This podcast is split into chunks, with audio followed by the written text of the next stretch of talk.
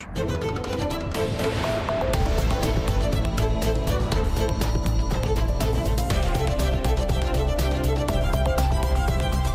E que, temos, e que temas, aliás, estão hoje em destaque no Portugal em Direto. Olá, Cláudia Costa. Olá, muito boa tarde. Viva, muito boa tarde, Augusto. A Câmara da Póvoa de Varzim vai avançar pela primeira vez com a construção de habitações sociais com renda acessível. Devem estar prontas dentro de um ano e meio, um investimento superior a 3 milhões de euros. Muito crítica, a autarquia adianta-se assim aos constantes atrasos do IRU. O autarca Aires Pereira não fica por aqui, aponta o dedo às burocracias excessivas do Estado, que, segundo diz, está a fazer com que o país perca milhões de euros do PRR. Na edição de hoje vamos tentar perceber porque é que os conselhos industriais da região norte são os mais afetados pela subida do desemprego. É ali que estão localizadas muitas das fábricas, nomeadamente de calçado e têxteis, dois dos setores que registram maior desemprego. Um tema para detalharmos com o presidente da ANIVEC, Associação Nacional das Indústrias de Vestuário e Confecção, César Araújo. Transformar sal em arte é possível, sim senhor. A partir de hoje pode ver em Castro Marinho, Algarve, a exposição Pôr do Sal. Inclui retratos de profissões tradicionais da região, como é o caso dos pastores, dos pescadores ou salineiros. Começa o Portugal em Direto, edição da jornalista Cláudia Costa. O excesso de burocracia do Instituto da Habitação e da Reabilitação Urbana está a dificultar a construção de habitação social. Quem o diz é o autarca da Póvoa de Varzim, que alerta para o risco de Portugal perder milhões de euros do PRR, o Plano de Recuperação e Resiliência, ou seja, a bazuca europeia. A autarquia arregaçou as mangas, vai construir as primeiras 24 casas de habitação social de renda acessível no Conselho até, e até 2026 quer ter, quer ter concluídas mais 300 habitações. Paula Vera. A falta de habitação a preços acessíveis atinge também o Conselho da Póvoa de Varzim, que vai avançar com a construção das primeiras 24 casas.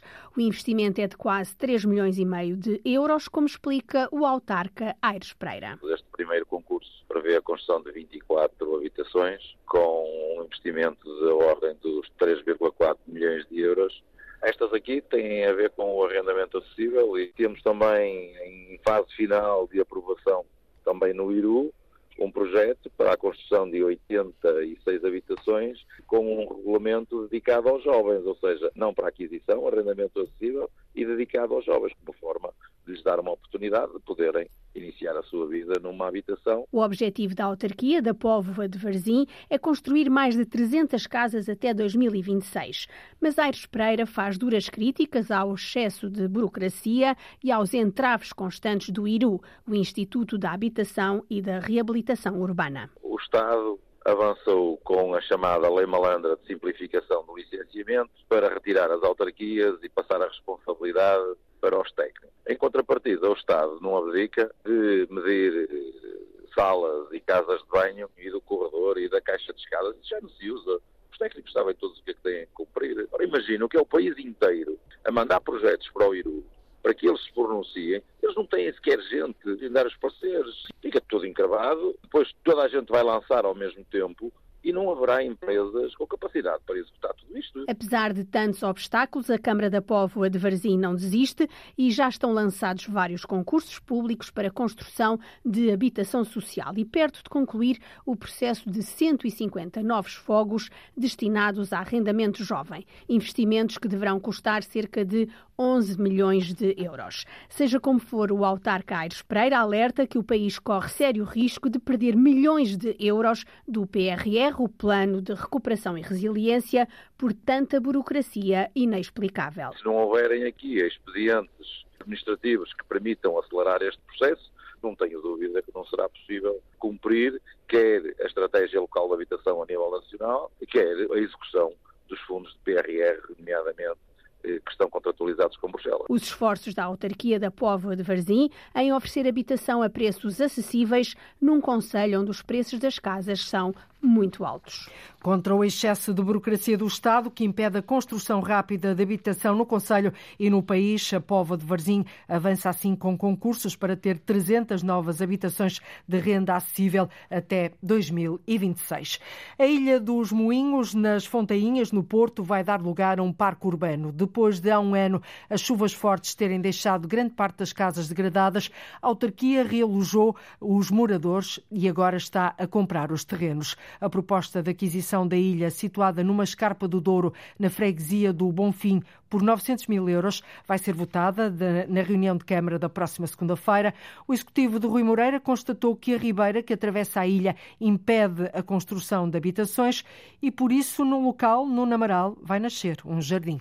O processo já está em marcha, a autarquia já comprou alguns terrenos. O valor total da Ilha dos Moinhos, nas Fontainhas, é de cerca de 900 mil euros. Nós estamos a comprar os terrenos da Ilha dos Moinhos, todas, todos, os, parte dos terrenos teriam, em tese, capacidade construtiva eh, dada pelo PDM eh, e outra parte não, mas a verdade é que nós verificamos que as condições de segurança do terreno, tendo em consideração a ribeira que passa por baixo das antigas casas da, da ilha e do seu regime torrencial, desaconselham, por motivos de segurança, que, que haja ali construção. O vereador do Urbanismo na Câmara do Porto, Pedro Baganha, diz que toda a ilha, com uma área superior a 3 mil metros quadrados, numa encosta do Douro, vai ser renaturalizada, já que por baixo passa a ribeira Poço das Patas. E se for possível, possível, estamos a, estamos a estudar essa possibilidade, criar ali uma bacia de retenção, precisamente para diminuir a velocidade da, da Ribeira, que, como disse, tem um regime torrencial e que, enfim, eh, transforma aquele território num território eh, impróprio para a habitação. Pedro Baganha diz que depois de aprovada a proposta em reunião do Executivo, na próxima segunda-feira, e concluídas as obras,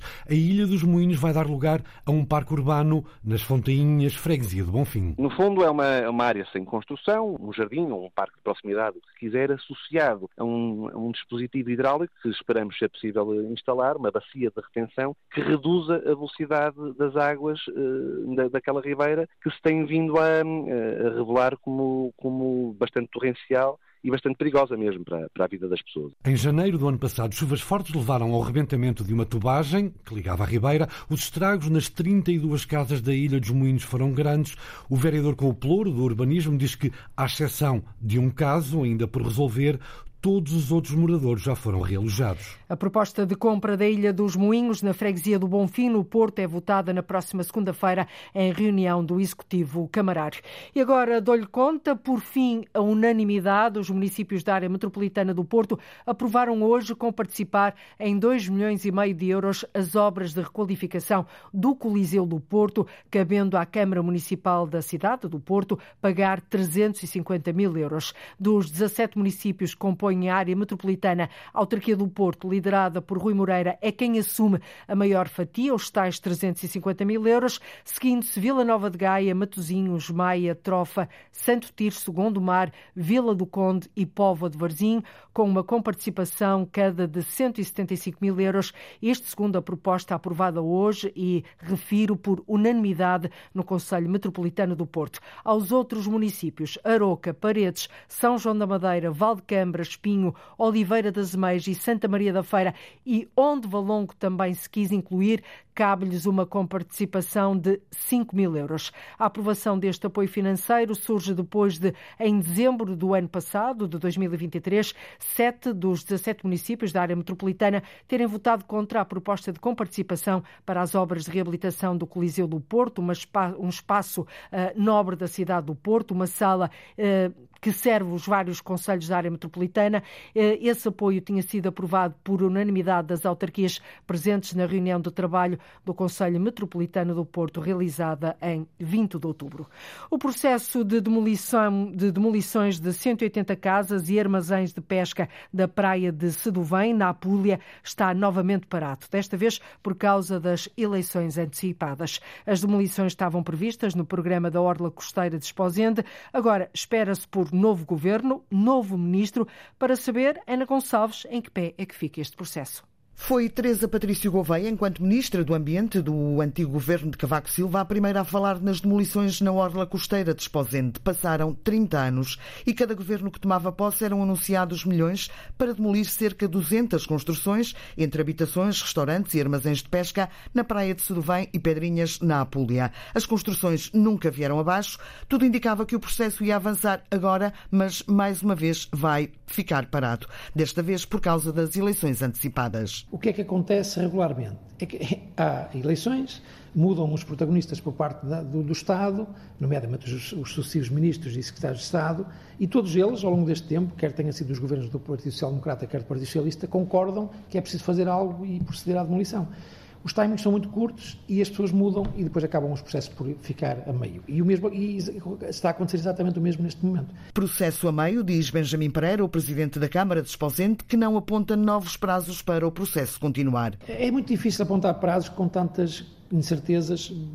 Se fosse do ponto de vista da Câmara Municipal, isto era um processo contínuo. Sim, mas nós em temos... março temos governo. Portanto, é durante, em abril o governo Sim, mas repare, um governo em funções. Sim, vamos admitir que em abril teremos um... Ah. A ideia será o, o novo detentor da pasta do ambiente, que terá necessariamente esta competência, terá que vir ao local, ou teremos, e marcarei uma, uma reunião no primeiro dia, ou tentarei agendá-la no primeiro dia, para lhe expor o problema e perceber eh, no fundo, o que é que se, como é que se pode evoluir neste processo. Aliás, o autarca de Esposente confessa que não será no seu mandato que as demolições vão avançar. Eu acho que nós temos que começar uh, projetos, mesmo que saibamos que eles não vão ser terminados dentro do nosso mandato. E estes são claramente dois projetos, este que eu falei, mas este se deve em particular, se deve em Pedrinhas, que não terminarão dentro do meu mandato, mas não tem mal nenhum. Eu acabei de fazer um trabalho, acredito eu, muito válido para quem vier a seguir se concretizar. 30 anos depois e após vários anúncios de milhões para demolir as construções em Seduvém e Pedrinhas, na Apulia, volta tudo à estaca zero. O processo parou novamente e não há datas para continuar. Precisamente o processo arrasta-se há 30 anos e agora volta a ficar tudo em águas de bacalhau.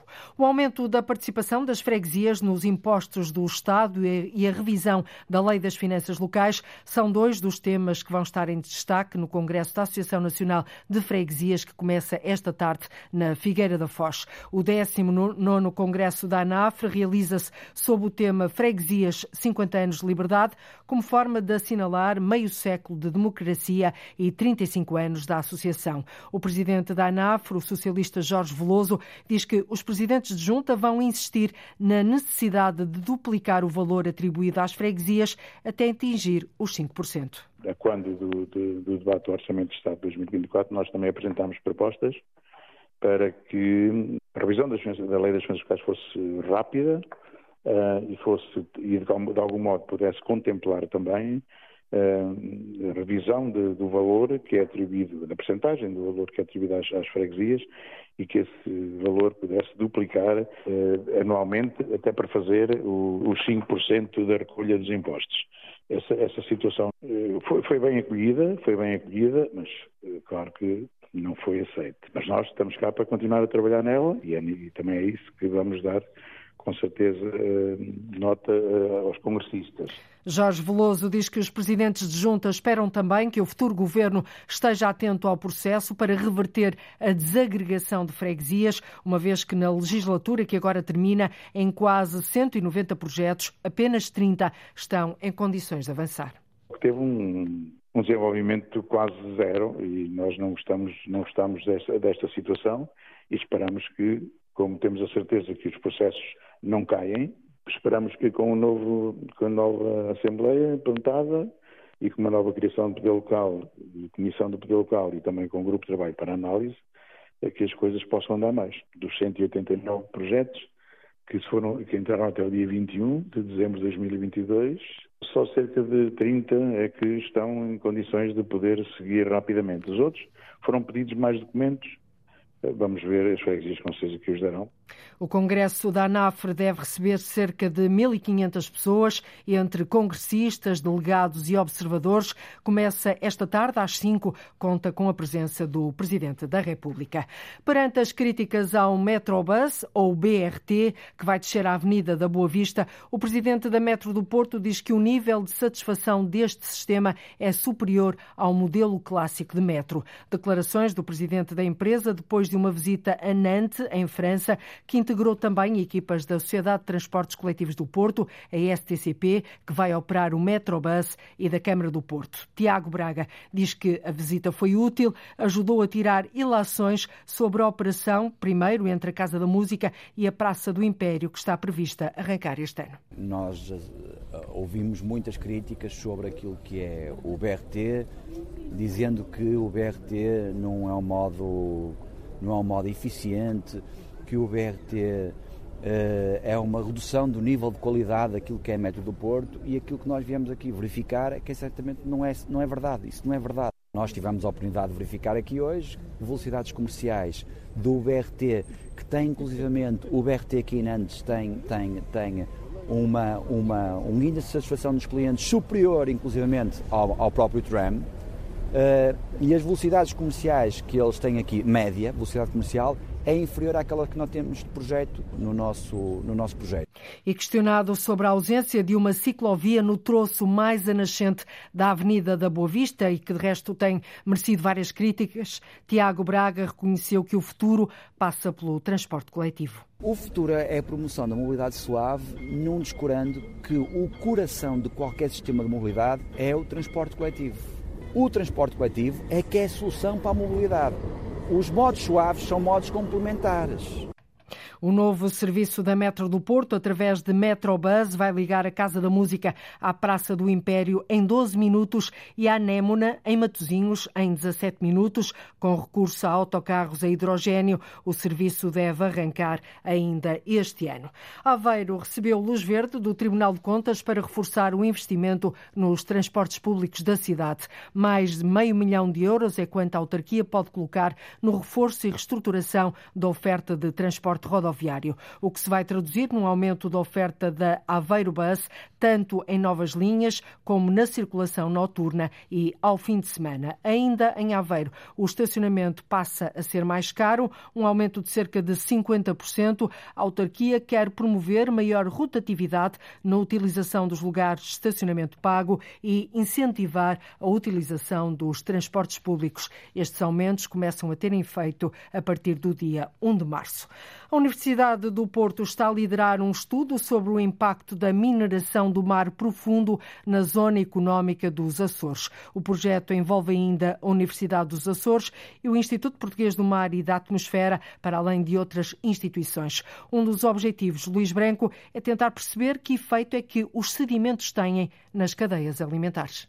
A Faculdade de Ciências da Universidade do Porto lidera este projeto. Pretende avaliar os potenciais impactos da mineração no mar profundo. Serve para os Açores e para outros locais. Parte deles são feitos recorrendo a câmaras hiperbáricas, portanto, que simulam uh, o efeito da pressão e da temperatura. Uh, e estamos ainda a desenvolver modelos matemáticos que consigam prever para onde é que os, os sedimentos vão deslocar e também que efeito é que tem ao nível das cadeias alimentares. Miguel Santos, do Departamento de Biologia da Universidade do Porto, que lidera e coordena o projeto, com outras universidades portuguesas, de entre elas a dos Açores, o IPMA e o Centro Interdisciplinar de Investigação Marinha e Ambiental da Universidade do Porto. Deste estudo, a decorrer, já existem recomendações. O estudo já começou há quase dois anos e, e portanto, há alguns trabalhos, nomeadamente artigos científicos, que já estão uh, avançados, teses de mestrado e doutoramento, quer o nosso centro de investigação, o CIMAR, a Universidade de Porto, quer a Universidade dos Açores, já têm de forma eh, próxima tentado interagir com as entidades competentes para lhe ir passando os resultados que têm estado a ser produzidos. Atualmente existem moratórias para a mineração no mar dos Açores e essas deverão manter-se. Neste momento ainda não temos conhecimento suficiente sobre o risco que esta exploração poderá uh, acarretar para o ecossistema. O fundo do mar é rico em metais pesados e raros. A procura da humanidade por mais recursos propôs a sua mineração. Os Açores impediram esta mineração enquanto decorrem estudos sobre os impactos ambientais no ecossistema marinho. E um dos objetivos também deste estudo é perceber que efeitos os sedimentos têm nas cadeias alimentares. A saúde é uma das áreas em que o Porto Santo tem maiores especificidade e também dificuldades. Os cuidados são garantidos pelo atual centro de saúde. Existem algumas limitações nesses cuidados que levam a que muitos doentes tenham mesmo de ser transferidos para a Madeira. Em 2023, no ano passado, foram transportados para a Madeira 220 doentes num serviço prestado, sobretudo, pela Força Aérea Portuguesa. Ora, o repórter Paulo Santos foi perceber como é que funciona a saúde no Porto Santo. Não há maternidade no Porto Santo. É uma das especificidades da saúde na ilha. Atualmente, os porto-santenses nascem na Madeira num processo explicado pela diretora do Centro de Saúde, Laura Faria. Todas as grávidas residentes, às 38 semanas, vão, são deslocadas para a Madeira, com tudo programado pelo Cesarame, para ficarem na Madeira, próximo ao hospital, à espera do parto. Com elas vai também o companheiro e a família, naturalmente, o companheiro também todo agendado pelo centro de saúde. Mas há exceções. No verão passado, por exemplo, houve um parto de emergência. Mas depois, outro problema. Não há incubadora. Mãe e criança tiveram de ser evacuadas para a Ilha da Madeira. O Porto Santo é servido por um centro de saúde que, por causa da descontinuidade territorial, é dotado de mais valências e internamento, como se fosse um pequeno hospital, explica Laura Faria. É um centro de saúde que tem algumas das coisas que temos no hospital, mas obviamente que há coisas que carecem, que não temos. Algumas vão ser colmatadas com a nova unidade, outras não se consegue, não é? Porque, porque não, não faz sentido. Uma das coisas que não temos neste momento, que faz muita falta, é uma TAC. Não tem TAC, mas há hemodiálise. Existe uma unidade de diálise. Neste momento temos 6 a 8 cadeiras de diálise para dar resposta tanto aos porto-santenses como às pessoas que precisam fazer diálise e que vêm de férias ao Porto Santo. No Porto Santo há consultas de quase todas as especialidades. Os médicos deslocam-se da Madeira e a lista de espera até é reduzida. Nas urgências há muito recurso à telemedicina, mas muitas são as situações que obrigam a evacuações médicas para a Madeira. 220 doentes no ano passado. Para reduzir estes números, o Porto Santo tem em permanência uma equipa de emergência pré-hospitalar, que na região se chama de EMIR. É composta por um médico e um enfermeiro e fez no ano passado 731 intervenções, que ajudaram 575 pessoas. O médico Pedro Pires explica a especificidade do trabalho. Na Madeira estamos mais vocacionados para, para a emergência pré-hospitalar propriamente dita. Aqui é um trabalho mais, sobretudo, de apoio ao, ao centros de saúde, mais em contexto de internamento, de tentar compensar alguma situação clínica que potencialmente seja passível de ficar na, no Porto Santo em vez de ser transferido e com os custos inerentes que esses transportes comportam. Não é preciso muito para gerar a evacuação de um doente. O enfermeiro Francisco Pereira dá exemplos. Eu não tenho sangue aqui, eu não tenho TAC aqui, eu não tenho cuidados intensivos aqui. É verdade que nós podemos iniciar os cuidados intensivos durante o transporte, mas depois tem de ter alguém no aeroporto para poder fazer a recepção do doente para eu vir para cá. Em 20 minutos, o avião ou o helicóptero ficam disponíveis. Há 15 minutos de voo pela Força Aérea e, por isso, em menos de uma hora, o doente está no Hospital Central do Funchal. Neste momento, já está em construção a nova Unidade Local de Saúde do Porto Santo. É um projeto de 9 milhões de euros que deve ficar concluído em 2026. Laura Faria, diretora do Centro de Saúde, fala em avanços. Vamos ter uma sala de pequena cirurgia que vai permitir fazer mais intervenções, apesar de não ser um bloco operatório. Vamos ter uma unidade de cuidados continuados uma unidade de cuidados paliativos, maior número de camas de internamento e vamos ter também uma TAC. Para além do raio-x, da ecografia que já temos hoje, a TAC vai permitir eh, menos evacuações e menos transferência de doentes à Madeira para fazer exames. É esse o objetivo, que haja cada vez menos doentes do Porto Santo a terem de ser tratados na Ilha da Madeira. Um retrato da saúde no Porto Santo, uma realidade adaptada a um território sem continuidade territorial. Em janeiro, com o ferry-boat parado para manutenção, o dia a dia na ilha é também ele muito parado. Já quase ninguém vive sem eles, mas em Via Longa a utilidade, na verdade, é pouca. Os telemóveis não funcionam aqui. O meu filho é bombeiro na Zambuja e estavam a ligar para ele por causa de um serviço e ele teve que ir embora que não conseguiu fazer a chamada. E os do INEM, quando vêm aí, muitas vezes têm que ir aos mogos para apanhar a rede. Se telefonarmos o telefone fixo para os telemóveis, a gente paga muito mais caro. Não temos gente nenhuma. Vamos fazer a ligação daqui a pouco, no Portugal em Direto. Os conselhos industriais da região norte são os mais afetados pela subida do desemprego. Porto, Felgueiras, Guimarães, Braga, Vizela, territórios com mais indústria e que estão a ser particularmente castigados. É ali que estão localizadas muitas das fábricas, nomeadamente de calçado e têxteis, dois dos setores que, segundo o Instituto de Emprego, são os que registram maior desemprego. Está connosco César Araújo, o presidente da ANIVEC, a Associação Nacional das Indústrias de Vestuário e Confecção. Muito boa tarde, César Araújo. No vestuário e na confecção, o cenário é grave? Boa tarde. O, o, o cenário um, é preocupante eh, porque existe uma retração enorme do, do consumo a nível mundial uhum. e isto tem um efeito uh, imediato nas nossas uh, indústrias. É normal que a guerra, um, a Rússia com a Ucrânia, um, Israel com a Palestina, o desvio dos, das rotas marítimas, isto tem um impacto enorme, quer no aumento uh, das matérias-primas, quer no aumento da inflação, aumentado todos os custos, que isso depois se vai refletir também nas populações uh, a nível uh, mundial e isso tem um efeito imediato nas nossas empresas. Portanto, o, viver... o, impacto da atual conjuntura internacional nos níveis de desemprego uh, é muito grande e, e os números provam isso mesmo, não é? Exatamente. E isto é um problema conjuntural, não é estrutural, é uhum. é conjuntural. Por isso, nós temos que olhar para a resiliência dos nossos setores, temos que olhar que estes setores ultrapassaram crises, uh, na altura a crise da Troika, ultrapassaram a crise da pandémica e são setores muito resilientes.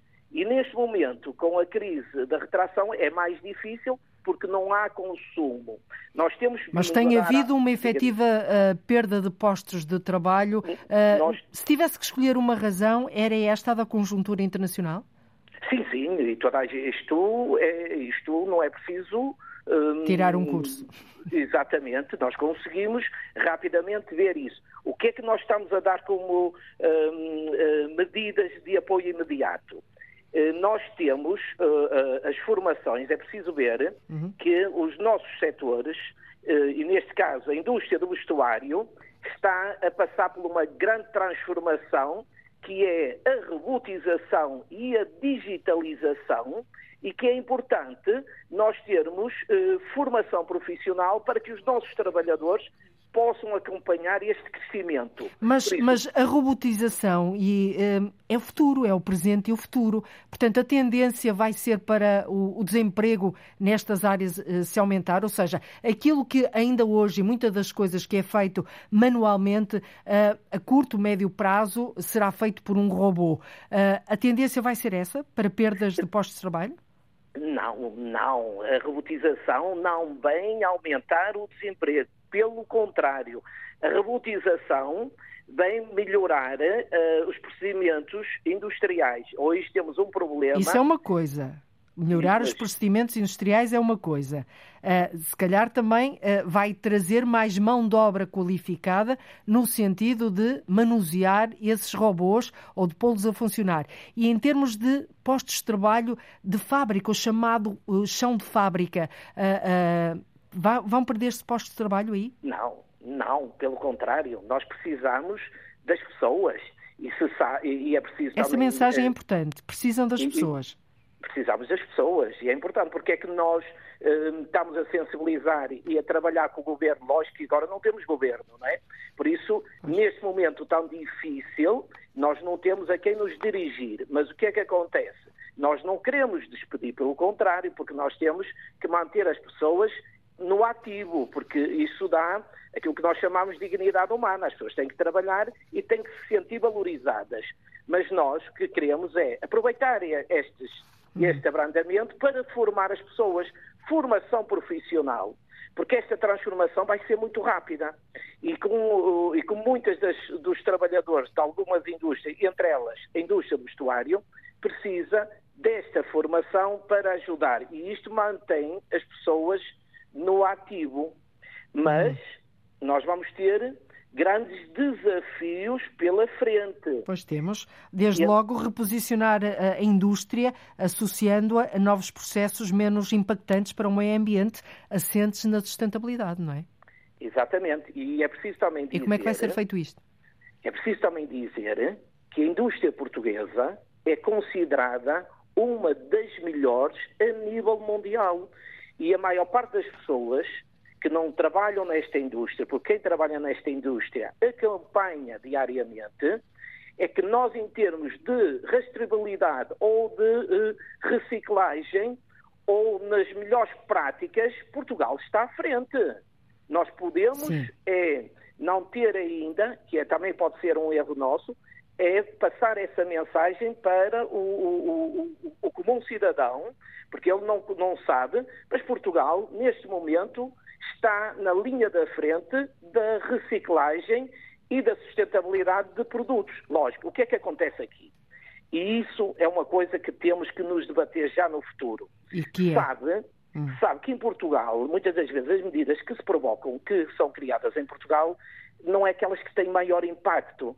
O que tem maior impacto é o que é legislado na Comissão Europeia. Uhum. Isto é, os nossos, e, e, a Associação do Vestuário vai dar, uh, vai ser muito ativa nas próximas eleições europeias, que é os nossos eurodeputados têm que estar atentos, porque tudo o que se passa na Europa é aquilo que vai ter um impacto imediato nas nossas indústrias. Nos setores não é- tradicionais, é... não é? Onde não, se insere é... o vestuário também. Não é só nos tradicionais, é em tudo.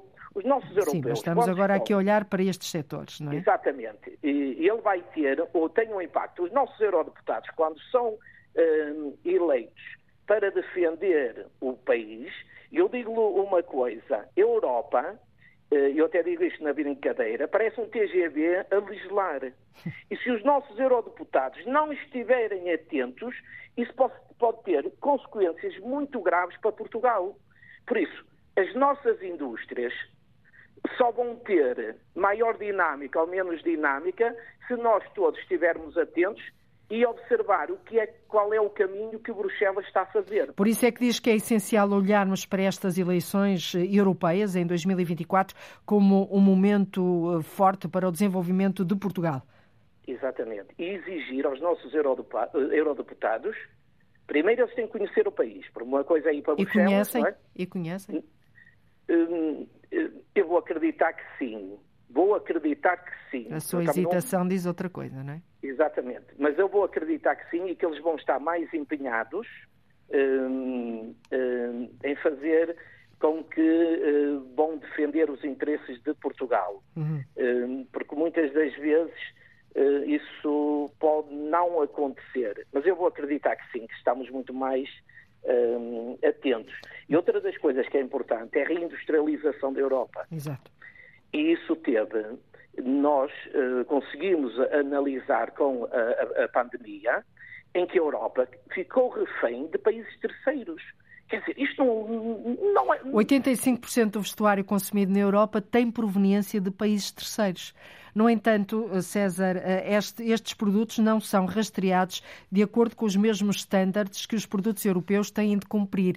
Eh, desde logo, no seu entender, é preciso acabar com esta dualidade? Nós, nós temos nos batido muito com isso. Eu sou contra o proteccionismo.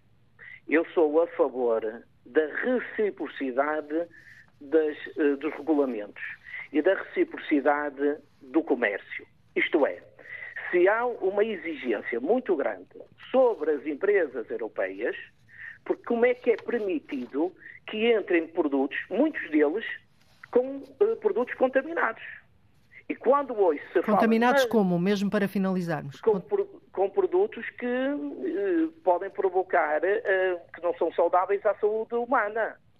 Isto é, nós quando hoje falamos na reciclagem, se nós estivermos a reciclar produtos que entraram de países terceiros e que estão em fim de vida e que tenham substâncias que venham contaminados, nós temos que ter muito cuidado. O que nós dizemos é qualquer produto que entre num país terceiro tem que ser testado num laboratório europeu, uhum. para nós termos a certeza que esses produtos que entram na Europa estão, cumprem as mesmas regras das empresas europeias. E não é isso que tem acontecido até agora? Não, porque senão o que está a passar, 85%, e nós vemos, e hoje falamos na descarbonização, na sustentabilidade, e até dizem que nós somos uma indústria mais poluente do mundo, eu não acredito, não é? Uhum. Nem eu, nem uh, as, as, pessoas que estão neste setor. Mas o que é que acontece? A verdade é que o vestuário transformou-se num produto descartável. Mas não tem a ver com a indústria portuguesa. Tem a ver com a quantidade de milhões e milhões de peças que entram de países terceiros sem cumprir nenhuma regra e que entram ao desbarato. Nós temos que um, estar atentos e temos que pôr uma certa regra para que o setor consiga ser no futuro mais sustentável que é as importações de países terceiros. Exatamente. César Araújo, este é um tema que dá literalmente pano para mangas e porque também Exatamente. estamos a falar de textas eh, e também de calçado. Eh, nós voltaremos a ele, com certeza. Estaremos todos muito atentos ao contexto internacional e também estas eleições europeias deste ano, que são absolutamente fundamentais para setores como o, o têxtil e também o calçado e outras indústrias nacionais. Muito obrigada pela sua disponibilidade. Até breve. Boa tarde. Obrigada. Nem adianta mudar de telemóvel ou de operador. Quem o diz é a população de Fonte Santa e Santa Eulália, duas localidades de Via Longa, no Conselho de Vila Franca de Xira, que há anos que pede por uma melhor rede de telecomunicações. Os moradores estão revoltados com o facto de os telemóveis não apanharem sinal. Também há falhas na internet, no serviço fixo de televisão e de telefone. Lembram que numa situação de emergência, a falta de rede móvel pode mesmo atrasar a rapidez do socorro. Cansados de esperar por uma solução, decidiram avançar com um novo abaixo-assinado para entregar à ANACOM e à Câmara de Vila Franca, João Ramalhinho. Nas localidades Fonte Santa e Santa Eulália, em Via Longa, o telemóvel é praticamente só para vista, porque apanhar rede é quase um milagre. Telemóvel não serve para nada. Meto no bolso. É só para fazer figura de outra coisa, não me serve para nada. Praticamente sem rede de telemóvel, os moradores da Fonte Santa, em Via Longa, estão revoltados. Os telemóveis não funcionam aqui. O meu filho é bombeiro na Zambuja e estavam a ligar para ele por causa de um serviço e ele teve que ir embora que não conseguiu fazer a chamada. E os do INEM, quando vêm aí, muitas vezes têm que ir aos mogos para apanhar a rede. E se a gente quer ligar numa aflição, se telefonarmos o telefone fixo para os telemóveis, a gente paga muito mais caro não temos rede nenhuma. A falta de rede poderá atrasar, numa situação de emergência, a rapidez do socorro. Alerta José Luís, outro residente. Paga-se e não tem nada. Eh, desde internet, telefones, é muito raro termos telemóvel.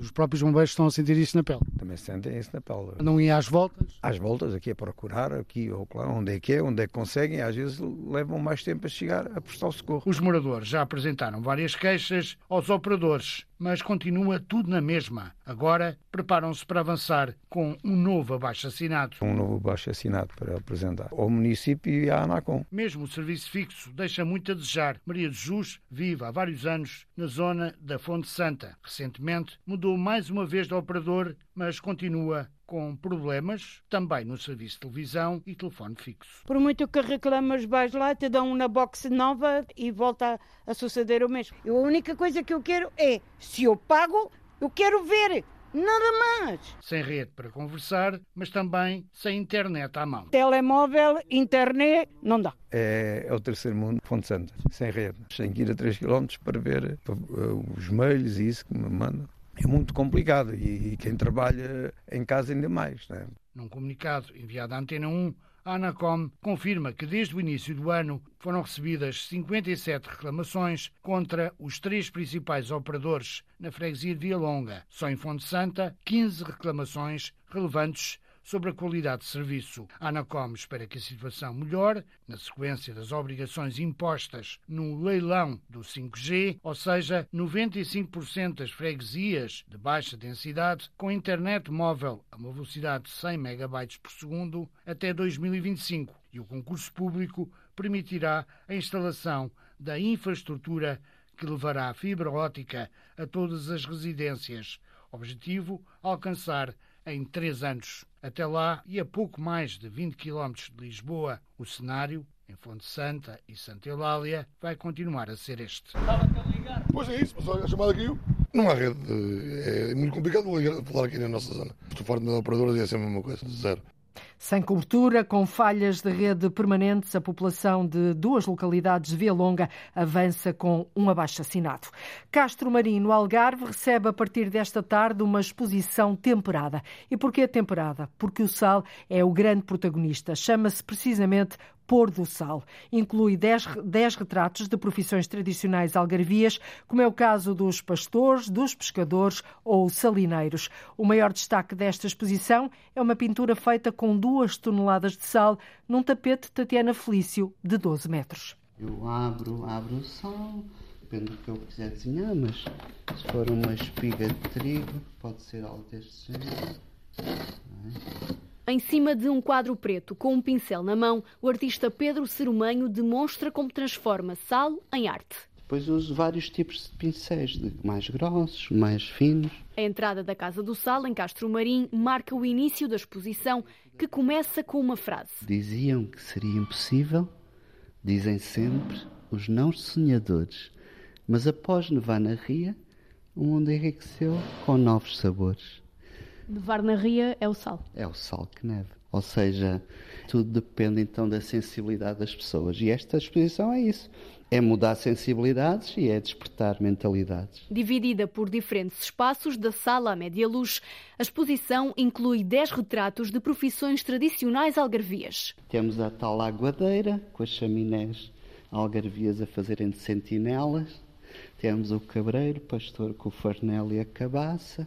O cesteiro, que de tanto cestos fazer ficou também ele próprio um cesto. Temos o, o salineiro, que é, um, é, uma das personagens principais desta exposição. Este é o mariscador, com arrasto a apanhar as conquilhas, o pescador a amanhar as redes.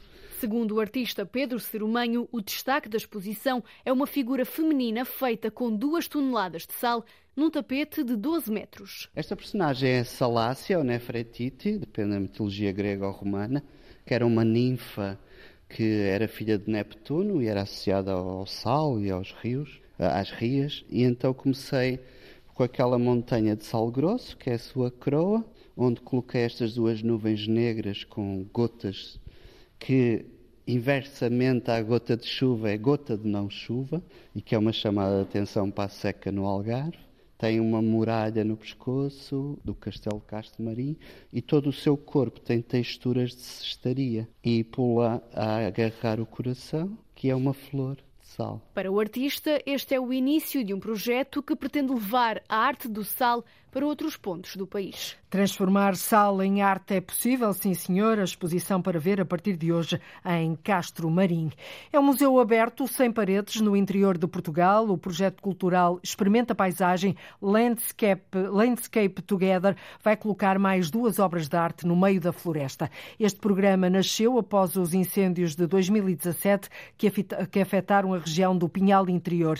Tem um milhão de euros de financiamento da Comissão Europeia e hoje hoje estende-se ao Conselho de Mação, no distrito de Santarém. Marta Aguiar, da equipa promotora do projeto, destaca a importância destes programas culturais e educativos junto das populações e das próprias autarquias na defesa da floresta. O Museu Experimenta Paisagem nasce a partir de uma resposta aos incêndios. O projeto piloto 2019-2020 com Cortiçada Artfest logo de início foi uma resposta mesmo direta, financiada pela DG Arte e com o município de Proença, Oleiros e Sertã, de resposta à tragédia que foram os incêndios de 2017. E Mação, de facto, está no centro das estratégias de, de desenvolvimento fortíssimo de transformação da, da, floresta e do território. Vamos ter nos próximos anos mais duas obras de arte na paisagem permanentes, uma em Pedrógão Grande, mais concretamente nas Atalaias, outra em Salvaterra do Extremo, em Nova. Uma espécie de museu aberto sem paredes no centro interior de Portugal. E terminamos a mesa, a hora é isso convida, sabe sempre bem. De hoje até domingo, em Ponte de Lima, o fim de semana é gastronómico. Na emenda não podia faltar o arroz de sarrabulho. São cerca de 30 restaurantes que durante três dias promovem o prato típico desta Vila Minhota. Na apresentação do programa, o vice vice-presidente da Câmara, Paulo Souza, diz esperar milhares de pessoas para as várias iniciativas. Pode-se esperar, em primeiro lugar, um fim de semana em que se vai promover a excelência do arroz de sarrabulho como um dos grandes ex-libris gastronómicos de Ponte Lima, da região, mas também de Portugal, como referência. Vamos ter show cookings, provas de vinhos, vamos ter muita animação uh, ocorrer aqui durante o fim de semana no Centro Histórico. Será também uma oportunidade para recebermos muitos visitantes que sentem-se estimulados também pela adesão a estes fins de semana gastronómicos e, neste caso, em concreto, de promoção do arroz de sarrabulho. E estou certo que uh, temos a rede museológica aberta para as pessoas poderem descobrir. Temos aqui muito património para descobrir e certamente que Ponte Lima terá aqui um fim de semana em grande para receber os largos milhares de visitantes que esperamos acolher ao longo deste fim de semana. Fim de semana gastronómico do arroz de sarrabulho à moda de Ponte Lima começa hoje, termina no domingo. Perspectiva-se assim um fim de semana com um estômago bem forrado. É tudo. Voltamos na próxima segunda-feira. Passe um excelente fim de semana.